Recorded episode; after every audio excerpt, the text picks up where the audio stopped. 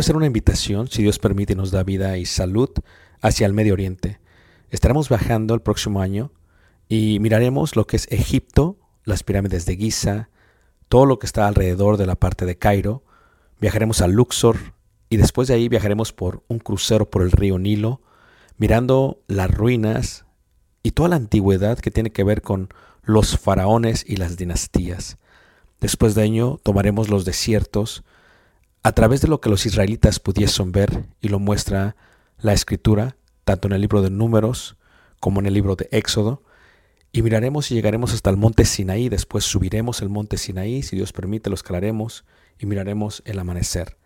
Tomaremos la ruta real, por lo que se conoce como Jordania, miraremos varios de los desiertos, de los amonitas, de los amorreos, de los madenitas, de los edomitas, y llegaremos a lo que se conoce como una de las maravillas del mundo, Petra tomaremos y miraremos algunas de las ciudades del Decápolis y luego entraremos por el río Jordán a lo que es Israel y en Israel miraremos muchas de las partes que se mencionan en la Biblia.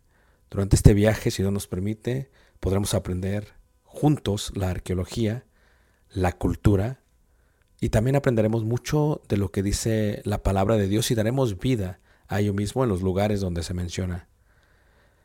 Esto será de gran bendición para mí y yo sé que Dios nos bendecirá a todos juntos si es que quieres aprender ello. Una vez más, si quieres más información, puedes visitarnos en la página personal ricardobarrera.us y esperamos Dios nos permita llegar a ese momento. Dios suerte bendiga y espero esta próxima clase sea de edificación para ti, lo cual fue para mí cuando lo preparé. Dios te bendiga. de la. Iglesia de Cristo de acá del este de, de la nación, de varios estados del país y de varios jóvenes. eh, qué bello es poder eh, compartir, ¿no? A pesar de que habla- hablando con algunos de ustedes somos eh, latinos de varias partes del país, eh, de la na- de- del mundo, perdón, somos eh, caribeños algunos, algunos centroamericanos y otros sudamericanos, pues es bello poder, poder estar juntos, unidos en un mismo sentir que es Cristo Jesús. Me han dicho que se están conectando en algunas redes y mandamos un saludo muy, muy cariñoso a los hermanos de West Palm Beach en, Florida que al parecer nos están viendo por, por Radio La Palabra y estamos muy contentos de que, de que nos estén eh, siguiendo, ¿verdad? Que el mensaje no solamente sea aquí, sino que a través de los medios eh, llegue hacia otras, otros lugares de, de la nación. Eh, vamos a, a continuar. Veíamos esta, esta clase, este es el tercer tema. Eh, vimos eh, en el principio lo que es convicción y me gustaría que fuésemos todos al libro de Daniel. de donde hemos desarrollado la serie Forjados, Forjados en Fuego. Forjados, eh, Forjados en Fuego. Y estamos ahí en el libro de Daniel, en el capítulo, capítulo 1. Daniel capítulo, capítulo 1. Y vamos a continuar mirando eh, el suceso que acontece a estos cuatro, eh, cuatro jóvenes. Eh, recuerden que eran miles los que habían salido de, de la cautividad, que habían salido de Israel a cautividad de Israel. Eran miles, eran muchísimos, muchísimos israelitas. Ahora que estaban pasando por esta prueba en Babilonia, Dios los va a forjar y la manera que los va a forjar es que va a elegir entre todos esos miles, solamente va a elegir eh, a, cuatro, a cuatro hombres. Y veíamos en la segunda clase, según el capítulo 1 de Daniel, versículo, versículo 6, que estos cuatro hombres eran Daniel, Ananías, Misael y Azarías. Y todos venían de la tribu de Judá, porque ciertamente los de Israel, las diez tribus del norte fueron llevadas a Siria y los de Judá fueron llevados hacia Babilonia. Ahí aproximadamente en el año 586 más o menos. La historia data eh, a estos cuatro hombres que fueron elegidos entre los miles y vimos cómo es que Dios los empieza a separar. Y yo quiero que tú sepas que Dios lo que va haciendo con cada uno de nosotros es que nos va separando, nos va filtrando, nos va a eligiendo poco a poco. O sea, muchos son los llamados, pocos los escogidos. Si tú ves eh, los números en las estadísticas, ¿cuántos jóvenes hay en el mundo? Hay miles. ¿Cuántos jóvenes hay en el país de Estados Unidos? Hay miles. ¿Cuántos jóvenes hay en el noreste de la nación? Hay miles. Sin embargo, de todos estos miles de jóvenes, Dios ha elegido lo que le llamaremos un remanente, un pequeño grupo que ahora va a forjar Dios. Dios nunca forja a todos a la misma vez. Forja a todos de una forma individual. Y de entre muchos, escoge a pocos. Y en este caso, ustedes son los elegidos entre miles y miles. Hay una palabra en hebreo que, que se menciona bajar. A ver, todos juntos. Bajar. Ok, bajar. Eh, el hebreo, hermanos, es, es, uno de los idiomas eh, más bellos, no solamente porque Dios lo eligió como el fundamento del Antiguo Testamento y sépase que de ahí se hacen todas las traducciones que tenemos hasta el día de hoy, desde la Septuaginta, que es la más famosa del hebreo al griego, hasta la Vulgata y aún hasta el día de hoy en, en español para nosotros. El hebreo es el fundamento, se cree, total del Antiguo Testamento y de la ley. Dios eligió el hebreo para mostrar la ley de Moisés y el libro de los profetas y muchos más. La Biblia se escribe en tres idiomas, en el hebreo, en el griego y en el arameo.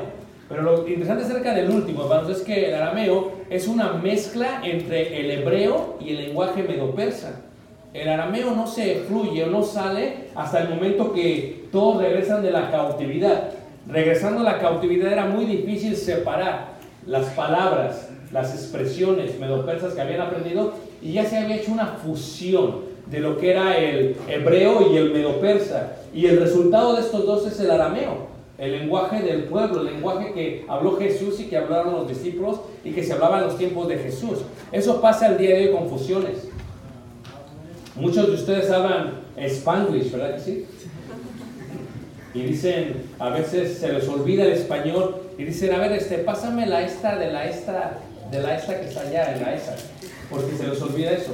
O a veces están hablando los dos idiomas.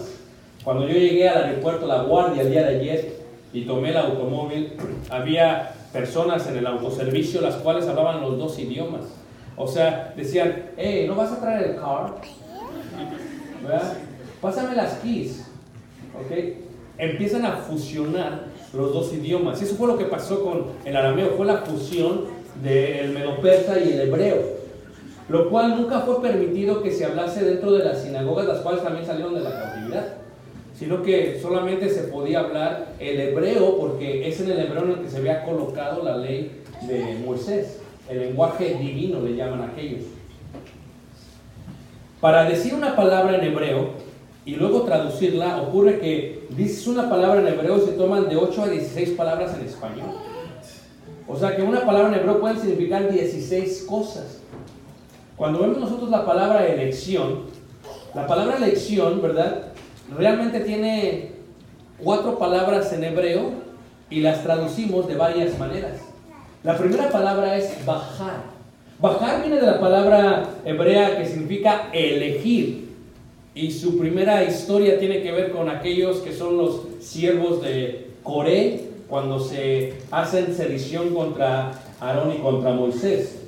La palabra bajar de elección significa elegir, seleccionar, preferir, anhelar, entrar en un pacto, ¿verdad? Este, eh, eh, el mejor, aceptar, excelente o establecer. El mejor ejemplo que les puedo dar de eso es el siguiente. Yo hablaba con un hermano y cuando lo vi hace un año, dos años en Connecticut, le decía, hermano, porque lo vi soltero. Y no lo vi desesperado, pero lo vi soltero. Y le dije, hermano, este, eh, ¿te quieres casar? Dice, no, usted tranquilo, no. Digo, porque si te quieres casar rápido, tú vas a Chicago y te casas en dos por tres. Hemos tenido más de 25 bodas en los últimos 6 años. O sea, ya llegan, se casan, tienen niños y siguen en la vida cristiana. Y dice, y dice no, hermano, usted tranquilo, ore por mí, no sé qué. Y ahorita que acabo de entrar, que ya se casó con un milagro. Una hermana que se llama Milagro se casó. Entonces, el hermano hizo bajar. Esto es, pudo haber elegido entre todos los jóvenes jóvenes de Nueva York y decidió por esta hermana. Tuvo la opción. Viajó por todos lados, pudo, pudo estar, pero él bajar, decidió elegir, seleccionó para entrar en un pacto con ella, en un pacto eh, divino. Ser elegidos por Dios implica entonces que somos anhelados por Él, que entramos en un pacto con Él, que debemos ser lo mejor para Él y que hemos sido seleccionados para Él. Hemos sido establecidos para Él en una posición para ser mejores que Él. Así pasó con estos cuatro hombres, sí. O sea, de entre miles eligió solamente ¿qué? A cuatro. Pero luego hay dos palabras hebreas más. No solamente está la palabra bajar, luego está la palabra bajir, que es diferente. Para el español solamente se le cambia una letra, pero significado diferente. Bajir solamente se menciona ocho veces en el Antiguo Testamento y bajir significa ser elegido para recibir un favor especial. Ser elegido para recibir un favor especial. Por ejemplo, sus padres tienen más de un hijo, ¿verdad que sí? Levanta la mano que tienen más de un hermano. Ok. Somos Centroamérica, ¿verdad? Perdón. Entonces, ¿verdad que tus papás tienen uno que es favorito? ¿O que es el consentido? ¿Verdad que sí? ¿Sí o no? Dicen muchos. No, hermano, no, no, mi papá no tiene eso. A ver, levanten la mano. Ma- papá, cierren los ojos, por favor, porque luego los comprometo.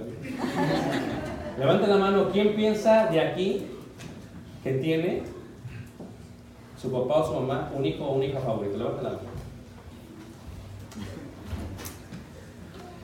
O sea, que cuando tu papá va a elegir, cuando va a elegir dar un favor, regalarle algo a alguien, sabes que ese hermano siempre recibe ese bajir.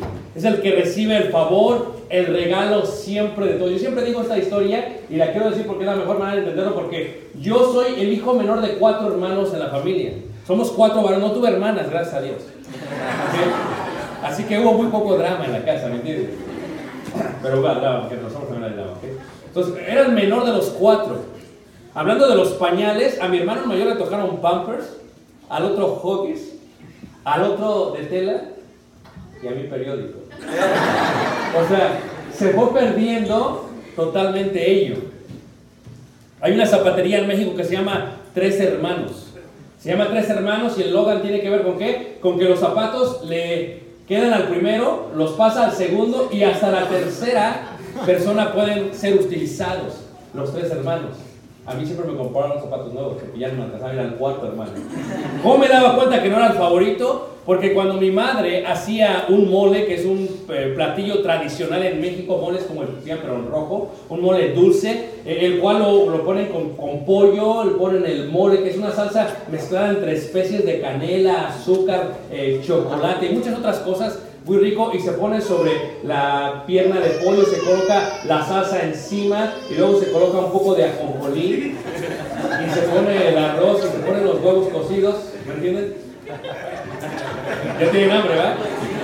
Yo sabía, yo sabía que no era el favorito de la casa porque eh, mi padre siempre pensó que éramos todos iguales, por lo tanto tenía en la casa una mesa redonda y en la mesa redonda lo que tenía era que, que eh, nos sentaba todos porque siempre decía que éramos todos iguales eran más pequeños. Mi madre servía en platos y cuando servía en platos siempre servía las piezas del pollo y ponía el mole, el arroz, el huevo y el ajonjolí lo preparaba. Entonces, siempre cuando mi madre iba a servir, preparaba todo lo que era la pierna, la parte del muslo, bien rico, ¿me entiendes tú? La ponía, ponía el mole y traía el platillo. Ya cuando me lo iba a poner enfrente de mí, ya lo iba a preparar, lo iba a sentar de pronto y estaba yo totalmente emocionado. Yo veía el plato, el plato como que me veía a mí. Y ya que lo iba a sentar, antes de sentarlo, de pronto se lo pasaba a mi hermano mayor. Yo tenía esperanza porque siempre hay otra pierna.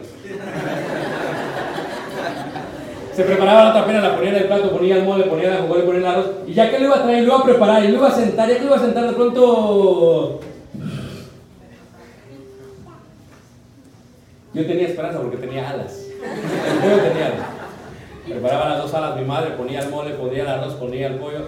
Eh, se. Y ya que lo iba a sentar, volaba también. Hay pechugas. Hay pechugas. Mi madre ponía las pechugas, preparaba las pechugas, traía las pechugas, venía caminando hacia la mesa, volteaba yo a a mi padre. Mi padre veía las pechugas.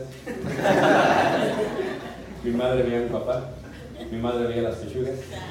Yo veía las pechugas. Las pechugas nos veían casi a todos. Y decía, pues me la van a dar a mí, ¿verdad? Y antes de sentarlas, a mi papá, pues tú te das cuenta que no eres el favorito cuando sirve pollo. Recuerdo claramente que a mí siempre, hermanos, mi madre me daba algo así que parecía como un tubito. un PVC, ¿me un PVC ese aquí. Y yo lo agarraba el tubito. El pescuezo. Pero aún al cuello le sabía sacar la carne. Soy excelente para comer el cuello del pollo. Bajir indica eso. ¿Te das cuenta que no eres el favorito? ¿Por qué? Porque tus papás hacen diferente. ¿Verdad que es cierto que cuando tienen dinero y le van a comprar algo a alguien, no tienen que rogarle tanto? Nada más el hijo preferido dice, mamá, ¿me compras eso? Dicen, sí, mijito, lo que usted quiera y lo llevan a volar. Y tú le tienes que rogar, te tienes que hincar casi, papá, ¿me compras esto? Ya te dije que no.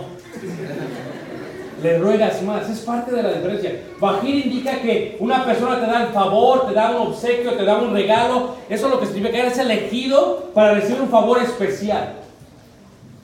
Sí, los cuatro hombres habían sido bajar de entre los miles, pero luego habían sido bajir porque les iba a dar algo especial, una posición especial entre el reino. Y en ese sentido ellos también eran elegidos, pero ya eran elegidos de entre los elegidos. Así que cuando tu mamá y tu papá no te den bajir a ti, porque eso va a pasar muchas veces, y tú crees que se acaba cuando uno crece, olvídate, ¿ok? Creces, tienes hijos y aún lo hacen con los nietos.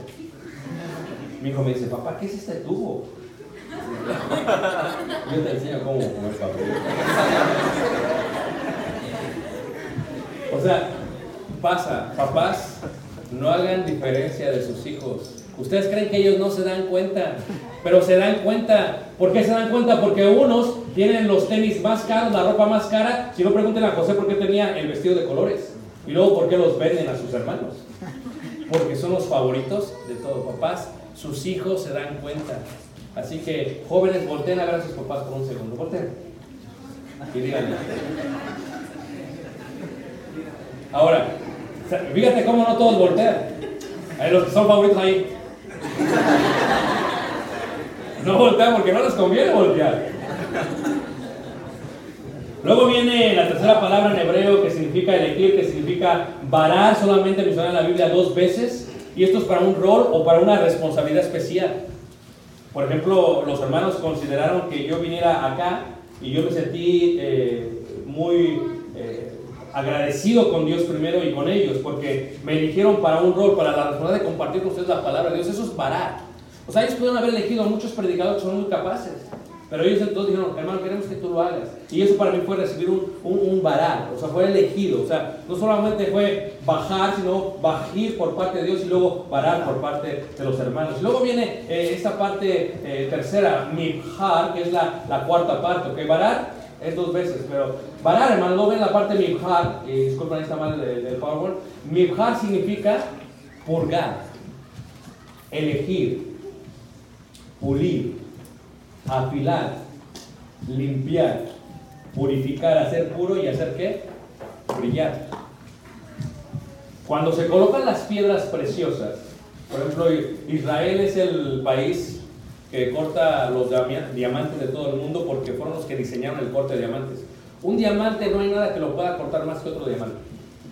Así de duro está el diamante.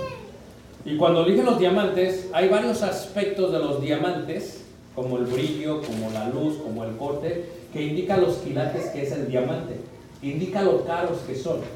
Cuando vamos, nosotros llevamos grupos a Israel, eh, cuando hemos llevado, el año pasado llevamos un grupo a Israel, llevamos con cerca de 30 personas, y llegamos al lugar donde hacen los diamantes, porque queremos ver cómo lo cortan. Entonces las hermanas estaban todas emocionadas porque íbamos a ver los diamantes, ¿sí me entiendes? Vamos a ver los diamantes, hermanas. Y los hermanos, ¿para qué vamos allá, hermano? Vamos a regresar.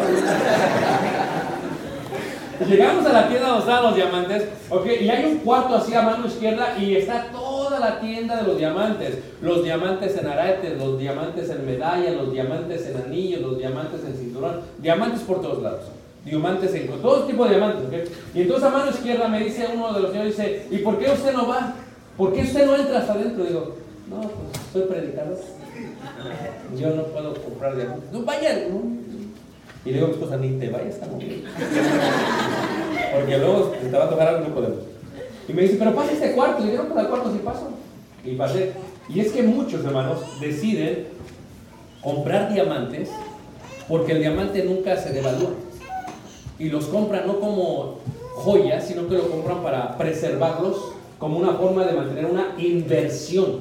Es más, todo judío en su vida, eh, sus padres le decían, siempre ten tres diamantes. En tu vida siempre ten tres diamantes. ¿Y pero por qué tres diamantes? Preguntan, ¿ok? Porque como judíos siempre hemos sido perseguidos. Con un diamante, si en caso te tienen que perseguir, sales del país donde estás. Con otro diamante compras una casa al país donde llegues. Y con tercer diamante pones un negocio para que no te trabajes para nadie. Y una vez que tu negocio empieza a generar dinero, te vas a comprar tres diamantes. Porque los van a volver a sacar del mismo lugar.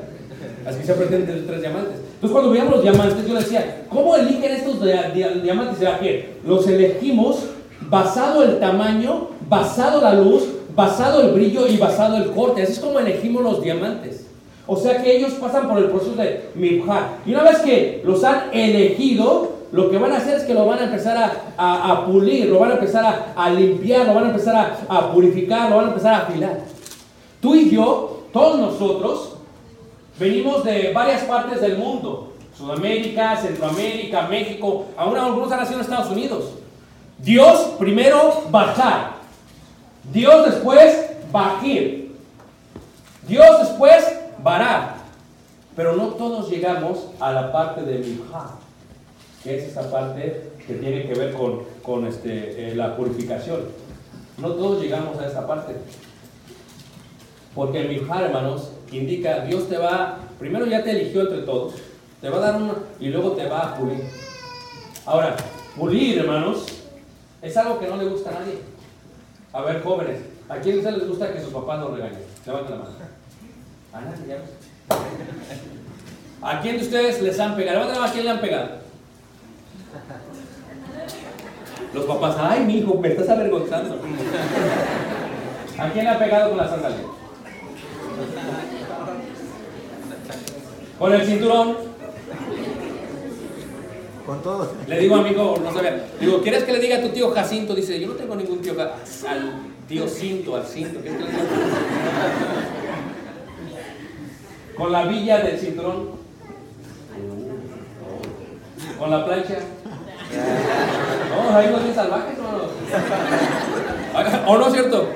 Hay unos papás bien salvajes, hermanos, que, que cuando pegan se enojan. No es malo pegarle a los hijos, es malo pegarles con coraje, sin control, porque la disciplina tiene que tener un control, un dominio, ¿qué? Un dominio propio, así Dios nos pega. Dios nos alija, Dios nos castiga con un propósito para que reflexionemos. Ahora, piensa, ¿no es cierto que cuando tu papá te pegó, reflexionaste? O sea, tu papá te estaba qué? Lijando, te estaba qué? Purificando. Y el fuego sirve para eso, sirve para la purificación, sirve para, para pulir. Con el fuego se pule, se pule, se pule, se pule, se pule. Si no hubiera fuego no se puede. Entonces, las pruebas nos van a pulir. Dios te va a pulir, es parte de lo que Dios quiere hacer. Entonces, en la sociedad, en la vida, jóvenes cuando crezcan, Dios te va a elegir y te va a empezar a pulir. Así como tu papá y tu mamá lo va a hacer. ¿Por qué? Porque dice la escritura que Dios cuando nos toma no somos bastardos, sino que somos hijos. Y por cuanto somos hijos, Dios al que ama disciplina y azota a todo aquel que toma por hijo. Así que las cosas que me pasan a mí, algunas son el resultado de mis malas decisiones y otras son el resultado del amor que Dios me tiene y que me quiere pulir, que me quiere limpiar, para prepararme para algo mucho más especial. ¿Tú crees que a estos cuatro hombres les gustó que los sacaran de su tierra prometida? ¿Es que les gustó que salieran del templo donde tenían... ¿Qué que les gustó mirar cómo destruían el templo? ¿Es que les gustó ver cómo iban sus familiares en cadenas llevándolos por millas, por millas y millas hasta Babilonia? No. Pero a través de eso todo el pueblo reflexionó. Y ellos no solamente bajar, no solamente bajir, no solamente varar, sino sobre todo mimjar. Fueron elegidos para ser personas finas, el elitismo de aquellos tiempos. Pero cuando Dios te elige, tienes que considerar que tienes que aprender a ser humilde. Porque la humildad, hermanos, precede todas las cosas que tú puedas alcanzar en la vida. Dice la escritura que si quieres recibir gracia por parte de Dios, dice que Dios resiste al soberbio, pero da gracia a quién? Al humilde. Y fíjense, jóvenes, cómo uno cuando empieza a desarrollarse, cuando entra la juventud, cómo batalla con la humildad. Batalla muchísimo, muchísimo con la humildad. O sea, de nada serviría tener convicción sin humildad. Serías arrogante, serías fariseo. Hay que tener convicción, pero hay que tener también qué? Humildad. Ser soberbio a medias no es suficiente. Ser soberbio a medias sigue siendo totalmente qué? Soberbio.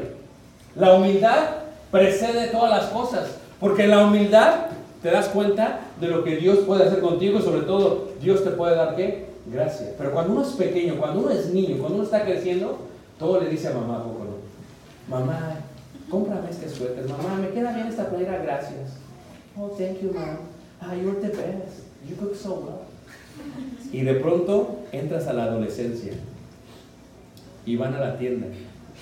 Y tu madre se ha esforzado trabajando overtime para comprarte unos tenis. Y te lleva a Failes. Y dices, Mom, where you going? Vamos a Failes, hija. Mom, seriously? Mom. Y la llevas a la tienda. Y luego tu mami, ¿verdad? Bien linda las, las mamás. Te, escogen un vestido, ¿verdad? Y dicen, ándale, mi hijita dice, mami, yo no voy a poner, yo no voy a hacer eso. La soberbia empieza a salir. Yo no voy a poner eso, mamá. No, no, me, no. Y quieres cosas a tu estilo. El hombre empieza a hacerse soberbio porque cree que ya lo sabe todo. Cuando es pequeño, como mi hijo Caleb tiene nueve años, platicamos y me pregunta y me escucha, ¿verdad? Le hablo y me escucha, le hablo y me escucha, le hablo y me escucha, pero yo sé que esa historia se va a acabar. Porque llega un momento en que los jóvenes, de un día para otro, de pronto, tienen un download de Wikipedia y un download de Google, de pronto ya saben todo, no les pregunto, ya saben todo. ¿O no es cierto? Y le dices, mi hijo, quiero hablar contigo. No, papá, ya, ya lo sé. Mira, mi hijo, ya lo sé, ya lo sé. Y luego, tanta la soberbia que ahí está tu pobre papá tratando de ver cómo se utiliza el teléfono y no sabe cómo utilizarlo. Y, tú llegas, give me that. Let me show you. y tu papá mira avergonzado. Llega un momento que si no hay humildad, van a la tienda, van al restaurante y ¿qué es lo que pasa? Se te empieza a subir todo, ¿a poco no? Tu papá llega al restaurante y no sabe pedir porque no sabe hablar en el idioma y dice, ¿cómo le hago? Digo, mi hijo, pides por mí, dice, gacha, gacha, gacha. ¿Ah? Y Y luego, dile por favor que nos dé lo más barato del dólar medio, que lo más barato. Dice, mi papá dice que me dé lo más caro que hay en el restaurante. Y empiezas a traducir todo, ¿por qué? Y te empiezas Y el joven se hace soberbio, crece y, y- y- O sea, llega un momento que hasta empieza a azotar la puerta. Sale del cuarto y, y la azota. Y de esa manera quiere asustar a los papás y el papá, ¿qué pasó? Dijo una persona cariñosa, ¿qué le ha pasado? Crece. Y luego dice joven, me voy de la casa. Me voy. No los necesito ni, ni a ti ni a ti. Me voy a llevar mi maleta y las cosas, pero no los necesito ustedes. ¿Me das el- las llaves del carro?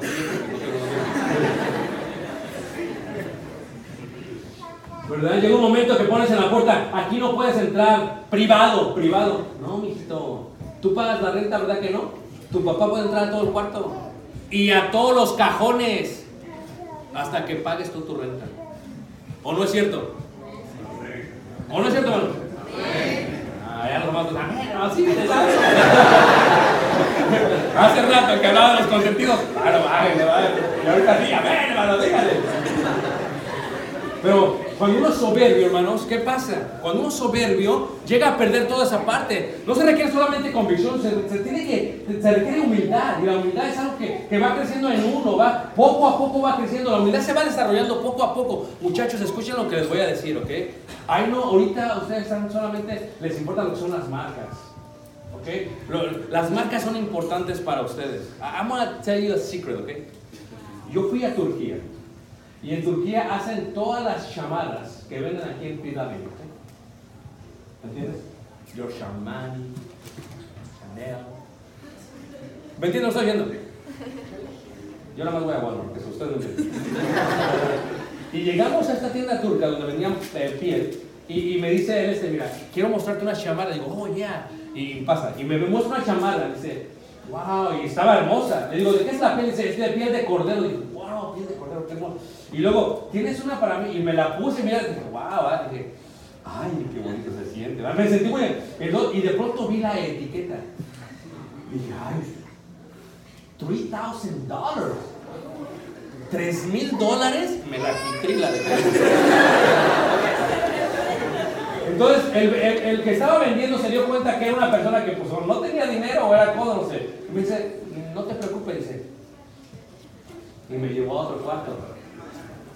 Una chamarra similar, 800 dólares. Le hago un abrazo cuarto más para allá de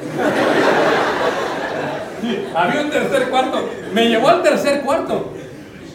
Llegué al tercer cuarto, una chamarra. Igualita a la del primer cuarto. Igualita. Menos de 500 dólares. Ah, pues ya, tal vez pueda más. Y le dije, oye, pero es la misma. Dice, ah, sí, sí es la misma. Digo, pero ¿por qué hacen eso? Dice, ah, no, si ves la etiqueta. O sea, si yo le quito la etiqueta acá y se la pongo a esta, vale 3 mil dólares. Estoy hablando serio. Pero se la quitamos, menos de 500. Porque la marca a veces nos hace más soberbios. ¿Sí? ¿Sí me entiendes? O sea, o sea tú, eh, tus papás trabajan overtime, le echan ganas para comprarte un teléfono y tienen que trabajar casi todo un mes para comprarte un teléfono y tú estás bien contento con tu teléfono. Uh, I got desde Samsung 10 y little pen. Pero no sabes todo el trabajo y esfuerzo que les corresponde a ellos hacer eso. A veces podemos cometer un error como adultos cuando le damos a nuestros hijos bajir, les damos un favor, les compramos un teléfono caro, pero ellos no están dispuestos a mejorar. No, no, no. O sea, ellos quieren el favor, pero no quieren ser pulidos. Y ahí está el jovencito con el mejor teléfono y a veces los estropeamos porque agarran el teléfono y llegan a, a la escuela con sus amigos y dicen, check this out. iPhone XS. Y el tuyo es un iPhone 4. Y se empieza a qué? Empieza a volar, empieza a subir, se empieza a hacer soberbio. Y la soberbia, hermanos, ese es uno de los pecados eternos. Por eso los israelitas salieron de Egipto y no podían dejar que se fermentara el pan. Por eso eran panes sin levadura, porque la levadura es el símbolo de, de soberbia, de acrecentarte. O sea, tenemos que ver de dónde venimos y nunca perder lo que significa Dios para nosotros. Seguir siendo humildes a pesar que Dios nos dé mucho. No es malo que tengas un iPhone X. Lo que es malo es que creas que el iPhone X te ha hecho más grande de lo que eres. No es malo que manejes un buen auto. Lo que es malo es que creas que el auto te hace más grande. O sea, tú eres lo mismo manejando una carcacha, una, un, carro feo, oxidado, y manejando un Ferrari. Eres la misma persona. Porque el carro no te hace a ti. Tú eres quien eres sin el carro. Y Dios a veces nos va a pulir para humillarnos. Porque nos subimos demasiado. De pronto aquellos jóvenes que se creen mucho, sus papás de pronto se van a quedar sin trabajo.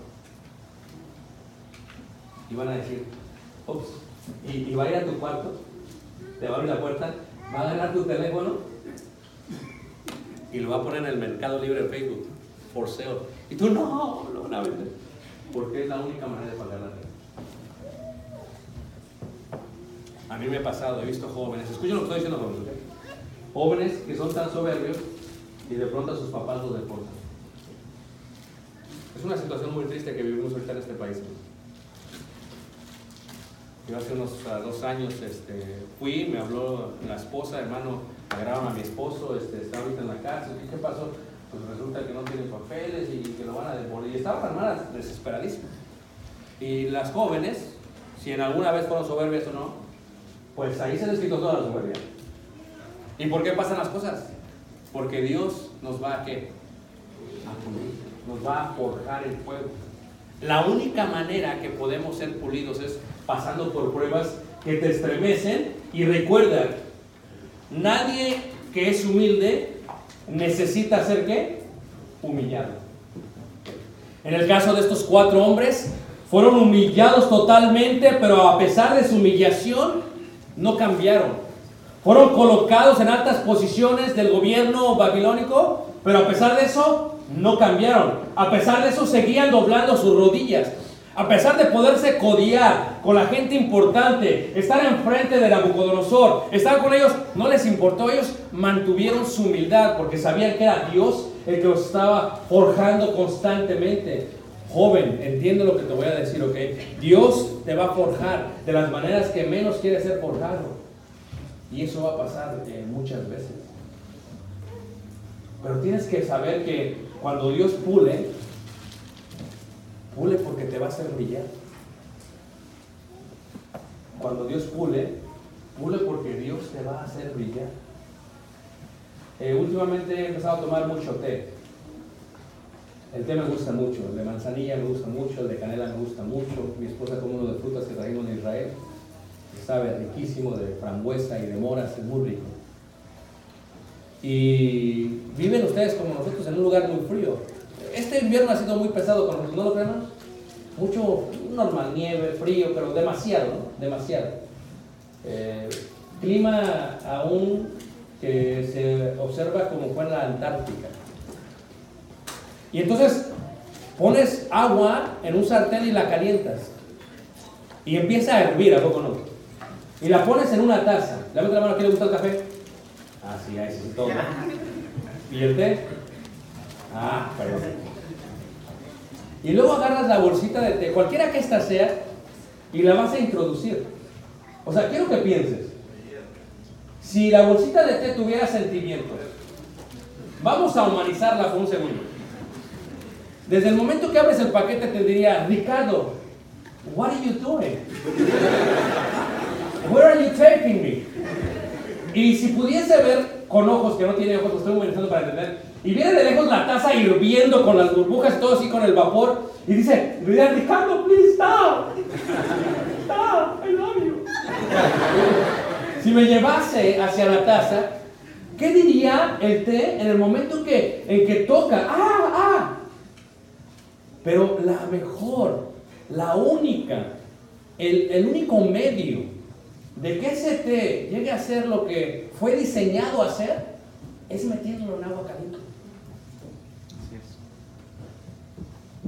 La única manera de ser forjados era metiéndolos en agua caliente. Por eso, la próxima vez que tengas pruebas, dale gracias a Dios que te está forjando. Yo les decía apenas que tengo esto que ya, ya está finalmente, estuve muy desesperado, eh, estaba aquí primero, se amplió, se amplió, fui al doctor otra vez, se me amplió casi el cuello y estaba muy desesperado. Mi esposa sabía lo desesperado que estaba. No podía dormir. Eh, me despertaba en la noche, eh, me dolía y, este, y le digo a, este, mi esposa, es que estoy desesperado. Y luego dije, pero aquí es donde demuestro que tengo que tener paciencia. Y entonces empecé a comprender a la gente que tiene enfermedades. A mí solamente me ha durado como un mes. Pero ¿qué pasa con la gente que tiene enfermedades de dos meses, tres meses, seis meses, un año, dos años, tres años, cuatro años? Nuestros hermanos mayores que tienen artritis. ¿Sabes lo difícil que es tener artritis? Que te duelen las coyunturas, que te duelen los huesos, que te den calambres y que no puedas moverte. ¿Sabes lo difícil que es tener alta presión o azúcar? Cuando las hermanas preparan todos los postres de la iglesia y tú eres diabético, hermano, los ves moviéndose de un lado para otro. Y pides un refresco y se los olvidó traer dieta. O sea, la única, o sea, yo decía, ¿por qué me pasa esto? Porque Dios me está puliendo, me está preparando. Y Dios, al igual que los diamantes, se toman y se empiezan a pulir para brillar. Tú eres un diamante. Tú eres una persona importante para Dios. Pero Dios te tiene que pulir. Por eso te pasa lo que te pasa. Por eso Dios permite que haya gente mala en derredor de nosotros. Porque esa gente está siendo utilizada para pulirnos, para sacar el mejor sabor de nosotros. Porque si nunca somos puestos en agua caliente, nunca sabremos de lo que somos capaces. Así que la próxima vez que te pongas a pensar y digas, ¿por qué me pasa esto? ¿Por qué vivimos en este lugar? ¿Por qué no podemos hacer esto? Recuerda, Dios te está ¿qué? puliendo. Antes de que Daniel fuese este gran hombre en Babilonia, mucho tiempo no pudo comer, muchos pasos dio desde Israel y fue maltratado por todos antes de que Dios lo hiciera que brillar. Así lo ves en la Biblia, es una vida cíclica. Lo mismo pasó con José. Sus padres, él no tenía la culpa de que fuera el consentido, la culpa de los papás. Y luego, ¿qué pasa? Los hermanos lo odian, no era su culpa de él. Y lo que hacen, lo avientan, no era su culpa de él. Lo venden, no era su culpa de él. Va para allá, no era su culpa de él, que era guapo, que era bonito. Ve la esposa de Potifar, lo ve y dice, y quiere abusar de él y dice, yo no puedo hacer esto, no le puedo hacer esto mi jefe. Y la mujer, porque cuidado, horrenda cosa es caer en manos de una mujer enojada. ¿Qué hace la mujer? La mujer lo acusa, lo calumnia, dice, este me quiso abusar, lo meten en la cárcel. Y dices, pero ¿por qué José pasa por tantas cosas? Pobre José. Está en la cárcel y aún revela los sueños y aquellos como que se olvidan de él. Y finalmente lo sacan, ¿sí ves? O sea, José tuvo que pasar por agua calientísima para formar su carácter. Lo ves también en Daniel. Lo ves también en Elías. Lo ves también en Pedro. Pedro fue soberbio y Dios lo tuvo que humillar. ¿Se acuerdan cuando estaba afuera hablando con aquellos hombres? Empieza a decir malas palabras como ellos, empieza a maldecir, eh, cambia su identidad y, empieza a hablar malas palabras y le dice, tú eres de él porque o hablas como él. Dice, no, no soy, y empieza a maldecir. Dios lo ve y Dios lo empieza a pulir, a purificar. Amarga, amarga, llora amargamente, dice la escritura. Y Dios está qué? Puliendo. La próxima vez que estés pasando por pruebas, jóvenes, Dios te está puliendo. ¿Está difícil la escuela? Pues bienvenidos a la vida. La escuela es difícil. School is hard. El trabajo es más difícil. Porque al menos en la escuela te dan la calificación correcta. En el trabajo te esfuerzas, te esfuerzas y ni te reconocen el buen trabajo que haces. ¿Y sabes qué? Al final del día te pagan lo mismo. Dices tú, oh, es que me dieron una promoción, un ascenso. Llegaron los jóvenes de la, de la iglesia bien contentos. Oh, I got, I got a promotion, my brother. I'm like, great. The Lord bless you, I'm so happy. Digo, ¿cuánto más dinero vas a hacer? Dice, no, nada, nada más me dio una promoción. Dije, ¿cuál? o sea, ¿sabías que en Estados Unidos es la promoción? O sea, te cambian de escritorio, te hacen trabajar, te pagan menos y según tú, te promovieron.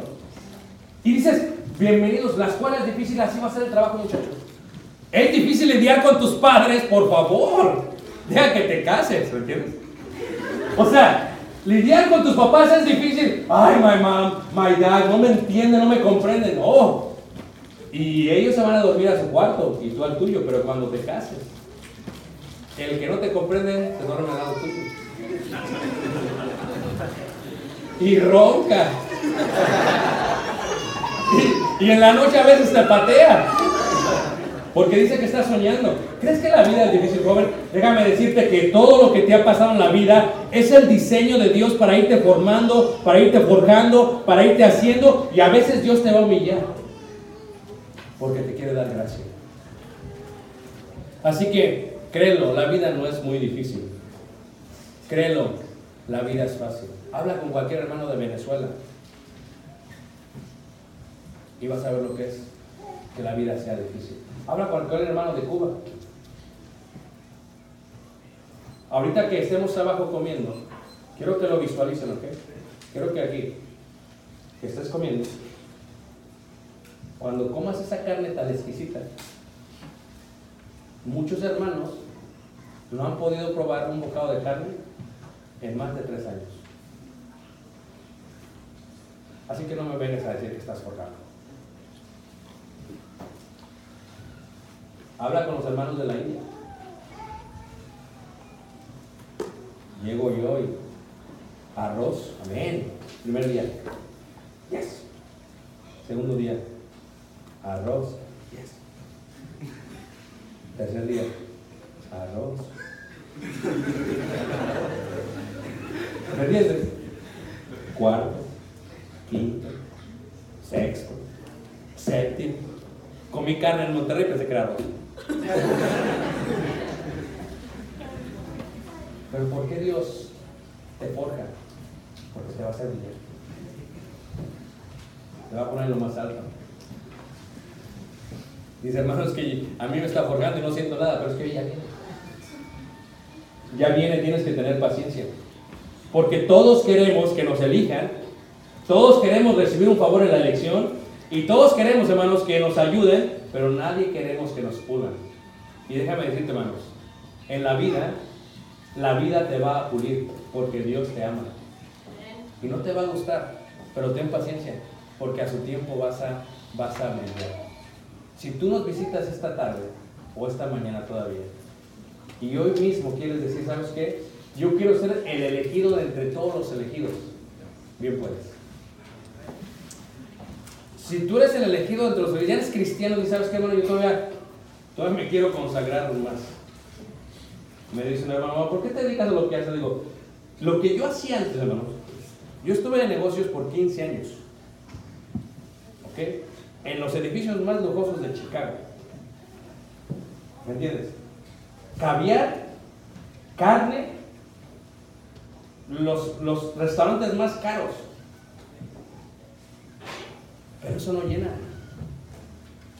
¿Por qué me dedico a eso, hermanos? Porque todo eso se pasa. Y todo eso es vanagloria. Pero esto es algo eterno. Es algo eterno. ¿Tú crees que no comí arroz con gusto? Sí. Porque no se trata de la comida. Porque no es más importante de la comida que el cuerpo. Ni el vestido que el cuerpo. Ni el cuerpo que la vida. Pasa el tiempo y te das cuenta que lo que es importante realmente es humillarte ante el Rey de Reyes y aceptar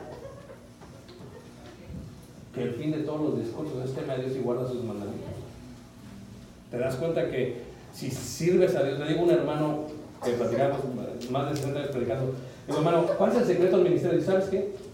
Sírvele a Dios sinceramente y Él se encarga de lo demás. Y fíjate que es cierto. Que nuestro servicio no sea por vanagloria, que no sea por competencia, que no sea por ser fariseo, que no sea por, por, por ser grande entre los hombres, que sea por un genuino servicio a Dios. Y que no importa qué tan grande creas que seas, que cuando estés solo en la noche, dobles tus rodillas todavía como lo hacía Daniel y le digas, todo lo que tuve hoy es por ti. Y este día es tuyo y mañana es tuyo. Y ya sea que viva o que muera, sigo siendo qué? de ti. Si soy diamante, no importa, porque el valor solamente me lo das. Si brillo, no es por mí, es porque tú me has pulido. Y si alguien me considera importante, no es por mí, sino por el tesoro que llevo predicando, el cual habla de. Recuerda, joven, Dios te va a pulir. Deja que Dios te forje. Continúa adelante. Y te invitamos. ¿Quieres ser tú escogido desde los escogidos, servirle más a Dios? Yo hablo con muchos jóvenes, mis hermanos, es que yo me quiero dedicar más a la obra, yo me quiero consagrar más a la obra. Pues es que no te esperes. Es que, ¿Cuándo lo vas a hacer? O sea, yo, yo he visto hermanos de 60 años que me dicen, si yo fuera joven otra vez, dejaría mi trabajo y me dedicaría al Evangelio. Pero pues ya no se puede. Pues lo que puedas a los 60, hazlo. Lo que venga a tu mano, hazlo, dice Salomón. Jóvenes, ¿sabes cómo se están muriendo las iglesias de Cristo en este país? A ver, ¿cuántos miembros anglosajones quedan en este edificio? ¿Cuántos miembros anglosajones quedan en New Haven? Se están muriendo más. Y todavía tú estás pensando si te vas a dedicar al Evangelio o no. No. Dios quiere forjar tu todavía más. No va a ser fácil, pero va a brillar la luz de Cristo. Cristo se va a magnificar en tu vida y su nombre va a ser ensalzado. Yo te quiero invitar, si tú estás entre nosotros, si quieres venir a ser forjado, hoy puedes. ¿No eres cristiano? He aquí el inicio de tu vida. ¿Eres cristiano y lo has estado pensando? ¿Por qué no sinceramente sabes qué, Señor? Voy a caminar sobre algo. Si me hundo o no me hunda, voy a estar enfocado solamente en